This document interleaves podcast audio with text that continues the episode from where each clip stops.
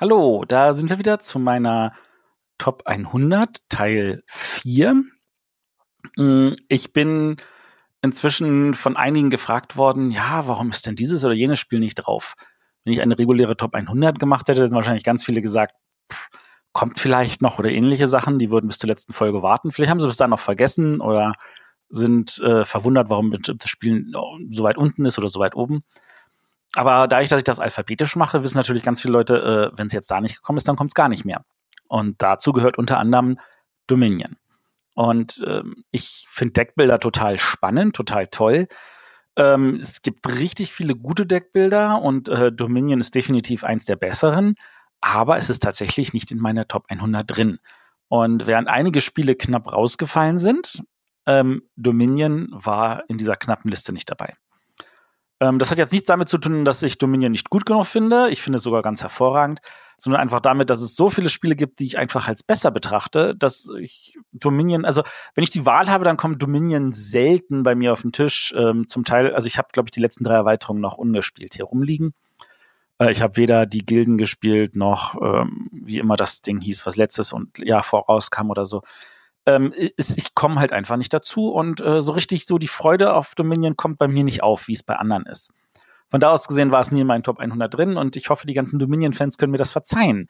Ähm, ich finde Dominion trotzdem ein grandioses Spiel und ähm, ich finde auch Deckbuilding, wie gesagt, grandios. Ich äh, spiele Star Realms, ich spiele Ascension, die spiele ich auch immer noch regelmäßig ähm, aufgrund der App. Das macht es natürlich einfacher. Eine gute Dominion-App würde wahrscheinlich dafür sorgen, dass ich auch öfter Dominion spiele.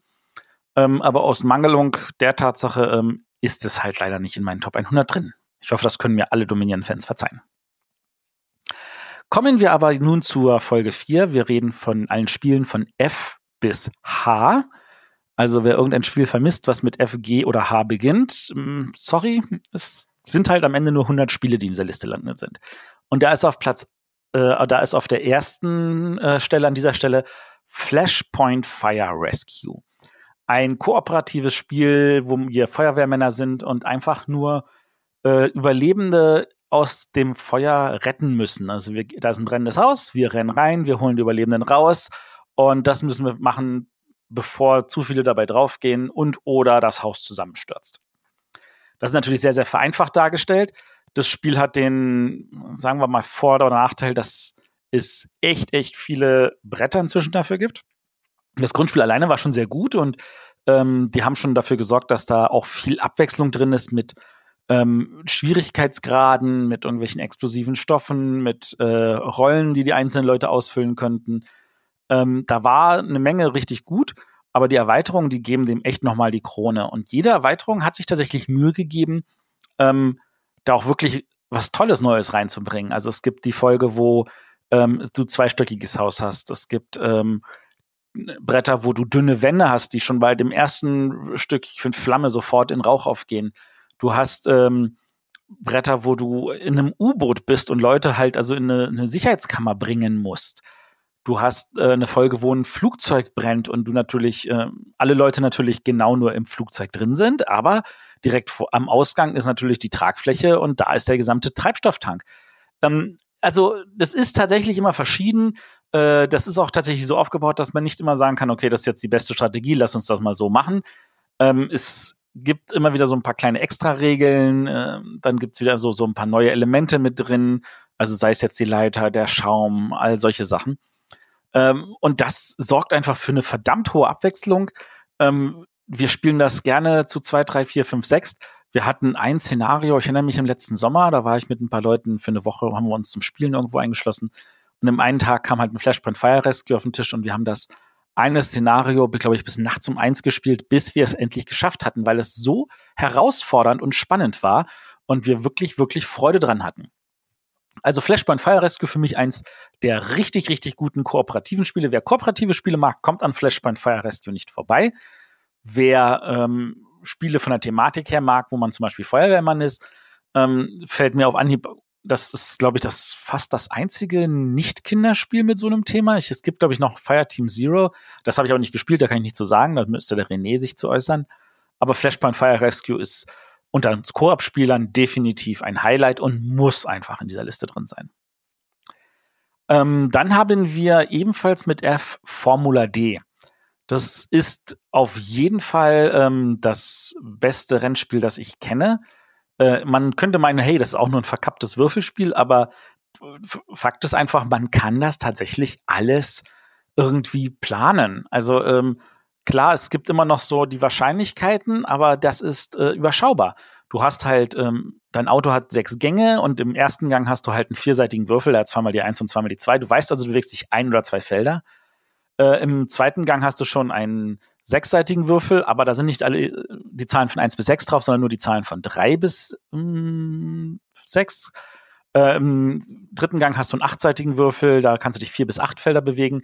Und es geht hoch bis zum sechsten Gang, wo du einen 30-seitigen Würfel hast, aber da sind nur die Zahlen von 21 bis 30 drauf. Das heißt, du kannst immer abschätzen, kannst sagen, okay, gehe ich jetzt einen Gang hoch, gehe ich einen Gang runter. Du kannst immer, wenn du hochschaltest, immer nur einen Gang hochgehen, irgendwas überspringen geht nicht. Wenn du runterschaltest, kannst du theoretisch auch nur einen Gang runter. Wenn du mehr als einen Gang runter gehst, dann nimmt da ein Autoschaden. Sei das jetzt ein bisschen am Getriebe, sei das an der Steuerung. Ähm, du kannst, äh, du, du schlitterst durch irgendwelche Kurven, du hinterlässt irgendwelche Ölpfützen, äh, deine Reifen werden in Mitleidenschaft gezogen. Ähm, ich habe mit meiner Frau und äh, einer Freundin haben wir, glaube ich, sämtliche Tracks, die es gibt, mal durchgespielt, so als, als über ein Jahr hinweg verteilt. ich glaube nicht alle. Ein paar haben wir am Ende nicht mehr geschafft, weil schon relativ deutlich war, wer gewinnt. Also wir haben eine richtige Grand Prix-Tour gemacht, wo wir ähm, einfach dann immer die Punkte mitgeschrieben haben. Jeder hatte zwei Autos und äh, wir sind dann also alle Strecken durchgefahren und haben Punkte zusammenaddiert und haben geguckt, okay, welche Strecke nehmen wir als nächstes. Und die Strecken sind auch sehr, sehr abwechslungsreich. Die sind gar nicht so äh, egal, wie meine sind. Also es gibt Strecken, da kann man locker im vierten Gang alles durchfahren. Es gibt Strecken, da musst du dauernd wieder vom sechsten runter in den zweiten und schauen, wie du es machst. Ähm, du kannst, wenn du es auf äh, dem höchsten Kaliber spielst, kannst du auch dein Auto selber zusammenbauen. Äh, du kannst Proberunden fahren, um die äh, Reihenfolge nicht einfach nur auszuwürfeln, mit der du auf den Startfeldern bist, sondern äh, auch auszuwürfeln. Äh, also auch auszuspielen, in welcher Reihenfolge man das Rennen startet, also so eine, so eine Proberunde. Ich kenne jetzt die genauen Formel 1-Begriffe nicht. Es gibt eine Neuauflage von vor ein paar Jahren von Asmodee, ähm, wo das äh, Formula D nur noch ein D ist und kein DE mehr. Äh, da haben sie ein bisschen am Material geändert. Also statt mit einem Pöppel und einem Stift oder so hast du irgendwelche Plastikschieber, die du hin und her schiebst. Ähm, hat im Spiel keinen Unterschied, aber auch da gab es wieder neue Bretter. Es gab dann Nachtstrecken, es gab Strecken, wo sich die, die, die Fahrbahn gekreuzt hat, wo, wenn jemand sehr langsam war, es passieren konnte, dass man von der Seite reinrammt. Äh, es gibt Brücken, es gibt all dieses. Also das ist, das Spiel lebt irrsinnig von seiner Abwechslungsseite. Äh, äh, man muss jedes Brett neu lesen und für mich wirklich das Bre äh, Rennspiel schlechthin. Gerade weil es auch mit jeder Teilnehmerzahl gut funktioniert. Du kannst es zu zweit spielen, du kannst es zu viert spielen, du kannst es zu zehn spielen. Und selbst da hast du eigentlich relativ wenig Downtime und äh, Langeweile. Also Formula D, wirklich, finde ich, grandios mit Windschatten und allem. Ähm, kann ich immer wieder empfehlen. Äh, ist jetzt nicht mehr das Neueste in dem Sinne, dass es, glaub, weiß nicht, ich weiß gar nicht, ob das jetzt überhaupt noch in Print ist, aber wenn das irgendjemand sieht, einfach mal zugreifen. Was definitiv noch im Print ist, was ich an der Stelle einfach jetzt mit erwähne, ähm, ist äh, Thunder Alley. Das ist von GMT ein Autorennspiel. Das kam bei meinen Spielern nicht ganz so gut weg. Ähm, was ich jetzt aber noch nicht beurteilen möchte, weil ich habe es einfach nicht oft genug gespielt.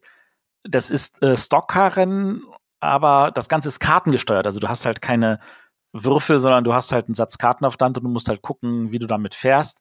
Die meisten Karten geben dir irgendeinen kleinen Schaden und wenn du in bestimmten Bereichen zu viel Schaden hast, dann muss das Auto einfach mal kurz an die Seite gefahren werden und repariert werden. Was es natürlich deutlich verlangsamt. Äh, die meisten Karten sind aber auch so gestaltet, dass du nicht einfach nur alleine fährst, sondern du nimmst alle Autos, die vor dir sind, mit oder alle Autos, die hinter dir sind oder alle Autos, die vor und hinter dir sind und entsprechend kannst du dann äh, schöne Evolventen machen, aber die fahren halt alle so als, als Gruppe. Das fühlt sich so ein bisschen an wie bei äh, um Reifenbreite, diese Windschattengeschichte. Nur, dass es halt jetzt hier nicht nur das Vorderste ist, sondern auch irgendwie von hinten halt jemand so nach vorne schieben kann. Ähm, fühlt sich grandios an, spielt sich total nett. Aber ähm, wie gesagt, bei mir in der Gruppe muss ich einfach noch öfter testen. Thunder Alley, da wird's auch, äh, gibt's auch eine ein Formel 1 Version, das heißt Grand Prix. Da wird auch eine eine Version kommen, die heißt Armageddon. Da wird dann mehr oder weniger äh, so ein bisschen so, so Mad Max-mäßig ein bisschen was reingepackt werden. Ähm, was mich auch an ein gutes äh, altes Rennspiel erinnert, nämlich Roadkill, was auch von Avalon Hill war damals, ähm, wo du halt auch so ein Rennen gefahren bist über Kartensteuerung. Das hat auch total viel Spaß gemacht. Müsste ich eigentlich wieder mal auf den Tisch packen. Gut, ähm, ich verliere mich hier in Worten. Kommen wir zu Freitag. Freitag ist, ähm, wie ich finde, ein wirklich grandioses Solospiel. Ähm, ich habe ja so ein bisschen so gerade einen Trip mit Solospielen. Ähm, ich hätte jetzt hier auch äh, eins der vielen anderen coolen Solospiele erwähnen können, sei das Fertig oder Nemo's War oder The Lost Expedition. Aber ähm, ich muss ganz ehrlich sagen, keins von diesen Spielen habe ich so oft bis jetzt gespielt wie Freitag. Und Freitag hat einfach wirklich das macht das, was Deckbau sein sollte. Ich hatte ja vorhin Dominion erwähnt und Freitag ist eigentlich mehr oder weniger. Ähm, ich habe Dominion vor ein paar Jahren immer gerne bezeichnet als Multiplayer solitär. Und äh, der Friedemann Frieser hat sich einfach hingestellt und gesagt, naja, wenn Deckbau eh sehr, sehr solitär ist, dann kann ich daraus ein Solospiel machen. Hat halt Freitag gemacht. Und das ist ihm echt gut gelungen. Es ist ein Solo-Deckbauspiel. Du bist auf der Insel, ähm, du versuchst, äh, die, deinen Zustand, äh, die schlechten Karten stückchenweise zu entsorgen, dafür neue Karten reinzunehmen, die dir bessere Werte geben, ähm, über drei Runden hinweg äh, ein paar Aufgaben zu erfüllen und dann regelmäßig irgendwie nach einem Schiff Ausschau zu halten. Das Ganze gibt es auch in mehreren Schwierigkeitsstufen. Angeblich hat das irgendjemand gelöst, das ist so, dass man immer gewinnt. Ähm, habe ich jetzt nicht nachgeschaut, habe ich auch keinen Lust, das jetzt äh, selber nachzuprüfen. Vielleicht finde ich ja selber mal diesen Knick und dann ist das Spiel vielleicht aus dieser Liste raus. Bis dahin habe ich aber echt, echt viel Freude dran und äh, sehr viel Spaß. Und Freitag, also wer gerne Solospiele spielt, der kommt eigentlich an Freitag nicht vorbei. Ist halt so. Dann haben wir auf der nächsten Nummer habe ich Frigitti und da vor allem mit der Erweiterung Funstier. Frigitti ist so ein, ich sag jetzt mal, Buchstaben-Wortspiel, von denen es ja derzeit sehr, sehr viele gibt. Ähm, also so ein Kommunikationsspiel von der lieben Andrea Meyer, die ja wirklich ganz, ganz tolle Kommunikationsspiele gemacht hat. Und Frigitti zeichnet sich dadurch aus, äh, da wird halt ein Satz Würfel gewürfelt und dann muss halt jeder daraus ein Wort bilden. Ähm, und dann muss man halt also entsprechend das umschreiben, äh, was dieses Wort auch bedeuten soll. Und äh, das ist so ein bisschen so, so, heutzutage würde jeder mit Crazy Words kommen. Bloß bei Crazy Words lebt es natürlich davon, dass äh, jeder sein eigenes Wort bildet und entsprechend ähm, da auch was dazugefügt wird, ähm, wo, wo halt eine Erklärung drumherum ist. Da geht es halt so darum, ah, erkenne ich jetzt, was, was davon welche Erklärung ist. Da ist natürlich ein Teil des Witzes dabei. Frigitti hat das nicht. Frigitti geht es einfach nur darum, Spaß zu haben. Und äh, wie ich finde, macht's, macht das Spiel ein bisschen leichter und vor allem besser mit Funstier. Weil Funstier sagt nämlich, dass tatsächlich auch jeder sein eigenes Wort bildet, aber man hat eine Vorgabe bekommen sowas wie, ähm, dass man äh, halt also irgendwelche Werbesprüche hat. Und wer die guten alte Werbesprüche kennt aus den 80ern und 90ern, der kann sich vorstellen, was da zum Teil alles dabei ist. Und äh, der hat natürlich dann gewisse Assoziationen und dann sind manche Wörter einfach mal noch viel, viel cooler. Also wenn man dann äh, sowas hat wie Dröppche für Dröppche, äh, ein Genuss und so, und dann geht es aber eigentlich um einen Internetanbieter, dann denkst du dir so, nee, das funktioniert nicht. Und dann hast du aber auch Spaß. Ähm, also wer, wer, wer gerne noch ein bisschen mehr Crazy Words haben will oder ähm, entsprechend andere Wortspiele, Kommunikationsspiele, äh, der soll ruhig mal noch mal einen Blick werfen auf, dieses, auf diese alte Perle. Frigitti mit der Funstier-Erweiterung äh, kann ich echt empfehlen. So, dann haben wir als nächstes im Angebot Funkenschlag. Und äh, ja, ein zweiter Friedemann Friese heute. Ähm, der dessen Spiele fangen halt einer mit F an. Was soll ich da machen? Ähm, wobei, ich glaube, ich habe ein Friedemann-Friese-Spiel. Nee, habe ich nicht. Es, es, es gäbe ein äh, Friedemann-Spiel, das nicht mit F anfängt. Also inzwischen fängt es mit F an, weil es, glaube ich, äh, äh, Frieses Wucherer heißt, aber früher hieß es halt nur Wucherer. Das war das erste Friedemann-Spiel, das ich gespielt habe. Das habe ich auch mit viel Begeisterung damals gespielt. Hat jetzt die äh, Top 100 knapp nicht geschafft. Aber Funkenschlag ist natürlich drin und Funkenschlag ist ein ein Meisterwerk dafür, was man machen kann, wenn man bestimmte Sachen einfach nicht möchte. Die wechselnde Spielerreihenfolge, wo der, der vorne ist, von Anfang an eigentlich im Nachteil ist, das aber nicht sein muss, weil wenn man, man kann drumherum spielen. Ähm, aber das, das, das war so ein, hey, Catch-up muss nicht nur am Ende des Spiels sein, sondern es kann das ganze Spiel über sein. Diese Spielereihenfolge wechselt dann oft genug. Ähm, aber auch dieses, dieses einfache System mit, hey, wir machen eine kurze Versteigerung und dann baust du aus, Es geht schnell. Es funktioniert mit bis zu sechs Spielern, was wirklich wenige Spiele gut machen, was, so sage ich jetzt mal, so im Kenner- bis Expertenniveau ist. Und ähm, es gibt auch irrsinnig viele Bretter. Da sind spannende Bretter dabei, wie das Korea-Brett, wo du zwei getrennte Märkte hast für Nord- und Südkorea. Du hast, ähm, welches war noch gut? Es gibt ein, ein, ein äh, Fanmade-Ding, wo du so äh, verschiedene Inselgruppen hast und die kannst dann jedes Mal neu zusammenstellen, sodass das verschiedene Bereiche ergibt. Äh, also Funkenschlag auch toll erweiterbar, ähm, tolle Geschichten dabei, gefällt mir hervorragend.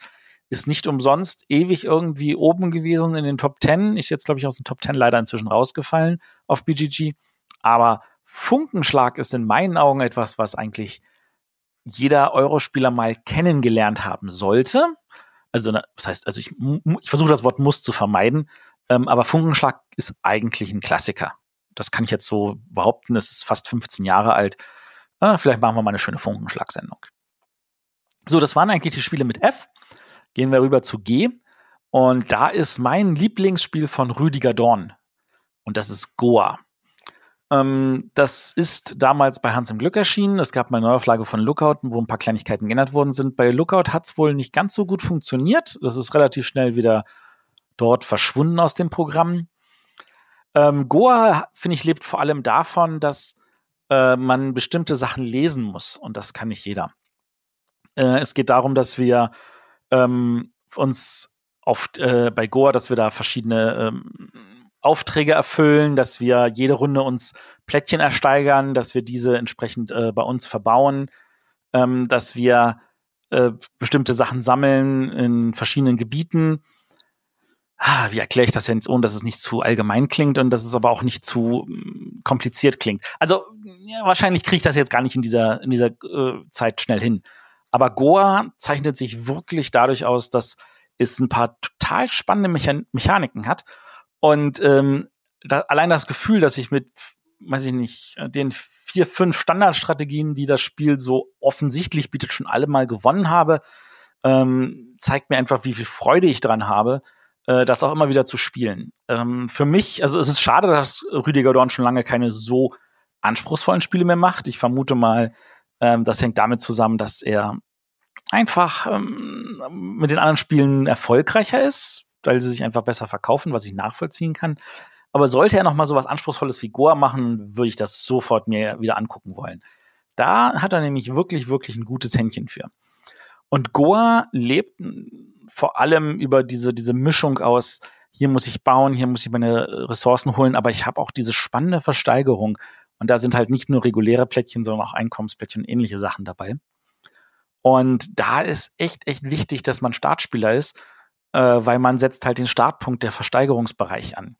Und da können die anderen nur sagen, okay, warte mal, du setzt da den Startpunkt, dann kann ich jetzt die, die Wahl zwischen diesen Plättchen und wenn ich das aber so lege, dann hat er die Wahl zwischen diesen Plättchen. Da ist tatsächlich das, was versteigert werden kann, das, was ins Angebot kommt. Da ist so viel Kontrolle an jeder einzelnen Position. Ähm, das ist alleine schon ein grandioses Spiel. Es gab von Goa, glaube ich, auch mal eine Art ich, will jetzt nicht sagen Remake, sondern ähm, so, ein, so ein ähnliches Spiel, was versucht hat, diese Mechanik zu übernehmen. Das hieß Diamonds Club. Finde ich, funktioniert aber leider nicht genauso gut. Also dann lieber Goa nehmen, schaut mal, ob ihr das irgendwo kriegt. Ob es jetzt die Lookout-Ausgabe ist oder die Hans im Glück-Ausgabe, finde ich, ist egal. Ähm, einfach mal besorgen, spielen, Spaß haben. Echt eine Empfehlung wert. Goa. Dann haben wir das andere Spiel mit G. Ja, es sind nur zwei. Der große Wurf. Also ich habe das so unter G gepackt, weil große und nicht der. Äh, ich glaube, wenn ich mit, das mit der gepackt hätte, dann wären sehr, sehr viele Spiele unter D, was irgendwie total dämlich ist. Der große Wurf ist eigentlich ein total lächerliches Spiel. Ähm, wir haben eine Arena, wir nehmen einen Würfel, wir werfen ihn rein. Ähm, es ist leider von Verlagsseite her nicht so erfolgreich gewesen, wie es hätte sein müssen, was ich bis heute nicht nachvollziehen kann, äh, was aber auch niemand anders nachvollziehen kann, den ich kenne. Ähm, ich habe so viele tolle Erlebnisse gehabt mit großer Wurf. Ich habe irgendwann mal, als es dann rausgeschleudert wurde, einen Case gekauft. Ich glaube, zwölf Stück oder sowas waren da drin. Oder auch zehn, weiß ich nicht mehr. Und ähm, immer, wenn ich es irgendwo dabei hatte, dann haben es die Leute ähm, gesagt, oh ja, das behalten wir. Und dann habe ich das nächste zu Hause aufgemacht und das wieder gespielt. Und ich habe jetzt nur noch zwei Stück. Und äh, die gebe ich auch nicht her, weil mit zweien kann man das dann auch zu zehn spielen. Und das finde ich das ja auch eine totale schöne Sache. Ähm, wie gesagt, man nimmt einen Würfel, man, also jeder hat einen kleinen äh, Würfelpool, in der Mitte ist eine Arena, da liegt ein Würfel drin, man darf seinen Würfel reinwerfen, man darf die Würfel, die drin sind, vorher verschieben, man darf sie dabei auch umwerfen. Und äh, dann wird geguckt, wie ist das Würfelergebnis und wenn da zwei oder mehr äh, Würfel dieselbe Zahl zeigen, dann nimmt man sie raus und man kriegt sie zurück in seinen Würfelpool. Wenn da irgendwelche Zahlen X zeigen, dann kommen die aus dem raus. Wenn man so wirft, dass der Würfel aus der Arena fällt, dann ist er raus. Ähm, und wenn da am Ende gar kein Würfel drin ist, dann ist der nächste und der muss einen großen Wurf machen. Der muss alle seine Würfel nehmen und auf einmal reinwerfen. Und wenn man mal gesehen hat, wie jemand 20 Würfel reinwirft und dann kommt 18 Ballen X und dann ist der Spieler deswegen raus, dann ist aber wirklich Johaya am Tisch. Ähm, einfach nur grandios und äh, das habe ich auch heute noch nicht vergessen, obwohl das bestimmt schon vier Jahre, fünf Jahre her ist. Ähm, also der große Wurf, wirklich eine dicke Empfehlung. Wer das irgendwo sieht, zugreifen, meines Wissens soll von Ravensburg eine Neuauflage kommen in einer kleineren Schachtel, was jetzt nicht schlimm ist, weil die Größe der Arena ist, glaube ich, gar nicht entscheidend. Aber ähm, ich habe keine Ahnung, wann die kommen soll und in welcher Form und in welchem Namen, in welcher Aufmachung. Aber das ist auf jeden Fall eine Empfehlung wert. In Frankreich übrigens läuft das sehr, sehr gut. Da war es sogar auf der Nominierungsliste für den Asdor als Strike. Und ich weiß, der Autor ist damals dann auch äh, dahin gefahren, um seine Nominierung entgegenzunehmen und war auch total davon geflasht. Also in Frankreich, meines Wissens, funktioniert es immer noch. In Deutschland bis jetzt nicht, aber ich kenne natürlich viele, die das auch mit Begeisterung schon gespielt haben und ähm, ich von da aus gesehen wirklich, wirklich die Empfehlung. Kommen wir zu H. Und da kommen wir zu einem ganz kleinen Spiel, das ich auch in Frankreich mal kennengelernt habe, weil es mir der Guido damals empfohlen hatte. Das war bevor es nach Deutschland kam, und zwar Hanabi. Hanabi, ähm, schönes Feuerwerk basteln, ähm, wurde dann von Abacus Spiele nach Deutschland gebracht. Die haben das äh, sehr, sehr schön umgesetzt, haben da Joker-Karten mit reingetan, haben ein, zwei Kleinigkeiten an den Regeln äh, gestreamlined, sage ich mal, wirklich schöner gemacht und äh, haben dann auch verdient Spiel des Jahres gewonnen mit ihrem kleinen Spiel, was ich total schön finde.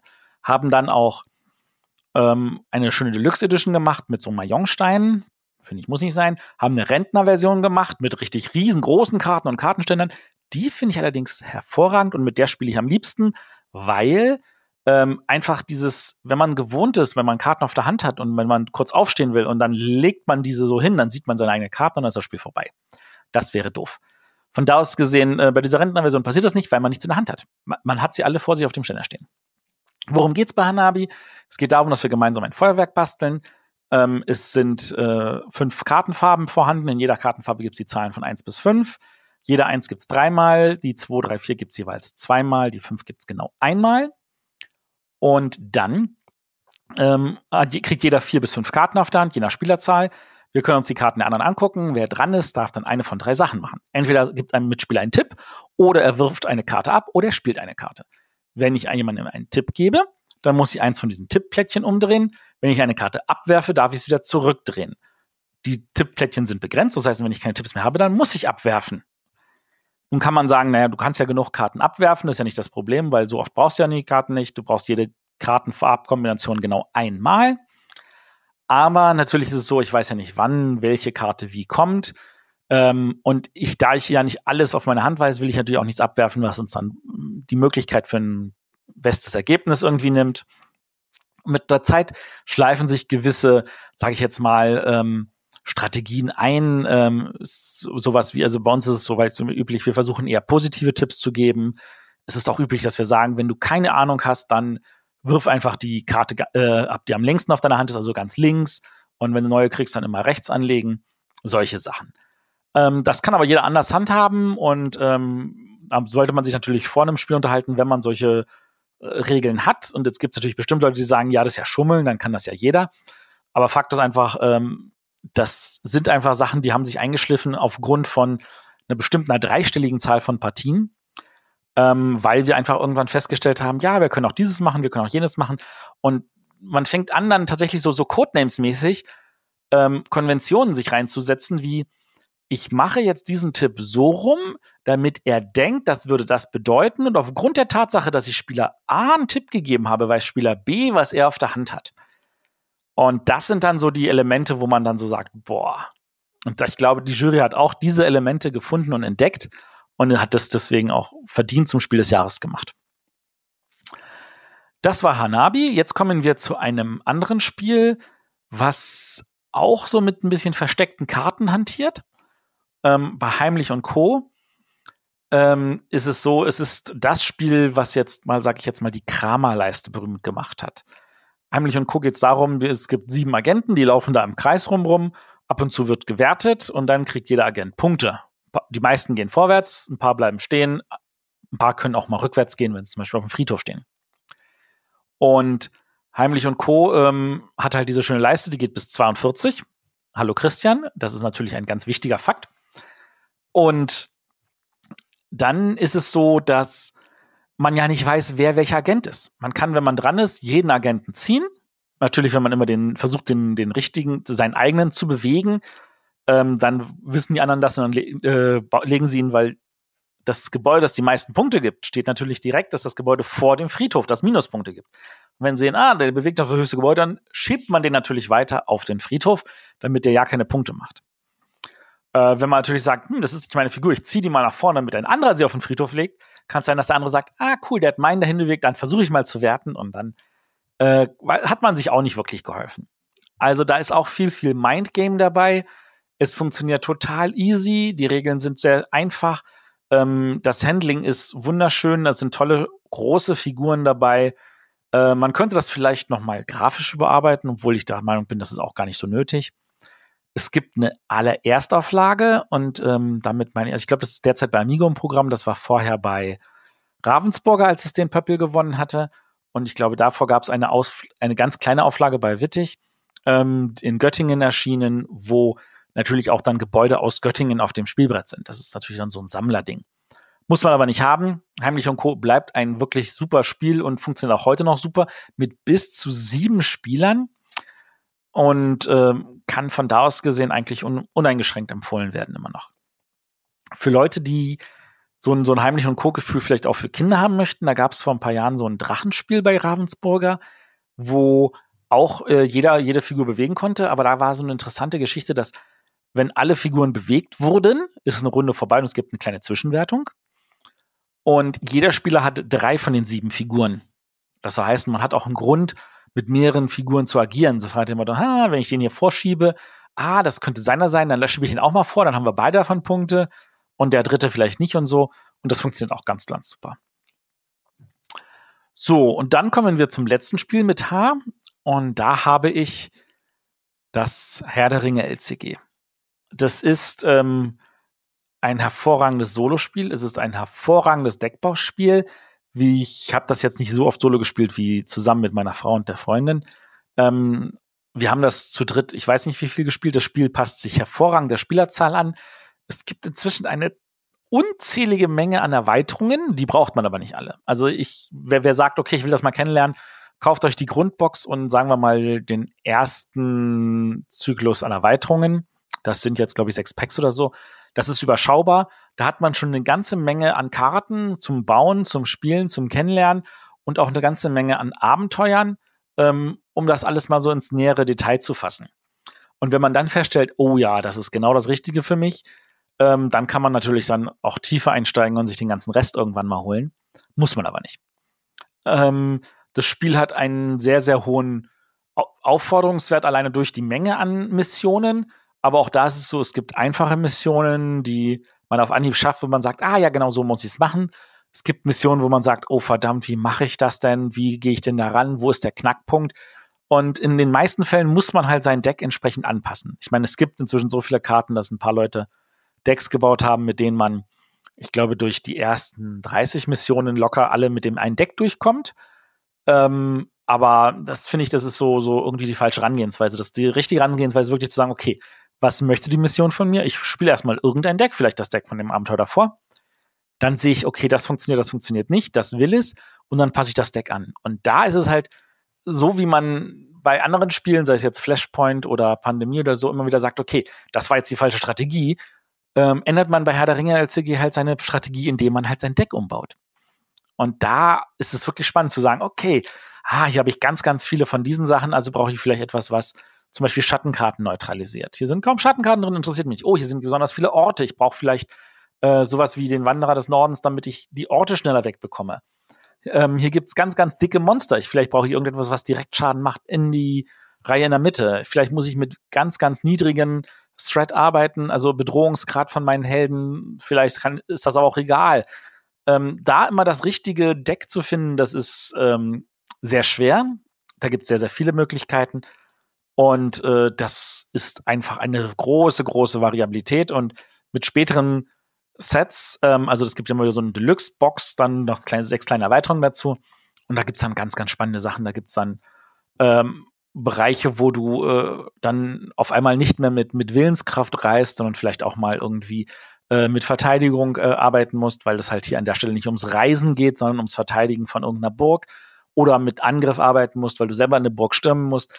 Es gibt welche, da hast du dann auf einmal Reittiere, weil du durch irgendwelche Strecken zurücklegen musst. Es gibt eins, da musst du äh, ein, ein, mit einer Seeflotte rumreisen. Und das fühlt sich auch alles irgendwie danach an. Also das Herr der Ringe LCG, wie ich finde, wirklich super grandios. Ähm, kann ich nur dick empfehlen. Was ähm, natürlich dann nicht unerwähnt bleiben soll, sein sollte, ist äh, das Herr der Ringe Spiel von Knizia von 2000, damals erschienen bei Cosmos. Das hat's auch echt in sich. Ähm, das haben wir damals wirklich gespielt in größeren Mengen. Das Problem war natürlich immer, das hat sehr lange gedauert. Also da dauerte eine Partie ja schon über zwei Stunden. Ähm, würde ich aber jedem empfehlen, nur das Grundspiel zu nehmen und maximal noch die erste Erweiterung. Die späteren Erweiterungen sind, finde ich, ungelungen. Es gibt dann eine, wo du der eine dann halt äh, Sauron übernimmt und äh, natürlich die, der Strecke entgegenkommt. Ja, funktioniert, muss nicht sein. Es gibt eine, die heißt, glaube ich, Schlachtfelder. Ja, aber das ist, das gibt dem Spiel nichts. Also ähm, finde ich, äh, macht das Spiel nicht besser, sondern zum Teil eher so, hä, egaliger ähm, da wirklich einfach nur das Grundspiel spielen. Das reicht vollkommen. Höchstens die erste Erweiterung, weil die halt noch die zwei fehlenden Orte dazu packt und äh, mit den Feinden auch noch eine interessante alternative Sache, aber auch das ist eher so nice to have und nicht wirklich wichtig. Wirklich einzig wichtig ist da das Grundspiel und das spielt sich auch ganz hervorragend. Hat es knapp nicht in diese Top, 10, äh, Top 100 geschafft, aber möchte ich trotzdem an dieser Stelle natürlich erwähnen, wenn ich schon über Herr der Ringe rede. Gut, und damit bin ich auch schon wieder für heute durch. Ähm, ich danke euch, dass ihr so zahlreich positives Feedback schon mal gegeben hat zu den ersten drei Folgen. Mal gucken, was er zu dieser vierten sagt. Und das nächste Mal geht es weiter dann mit I bis LI. Und von da aus gesehen, wir verbleiben so. Gut Brett.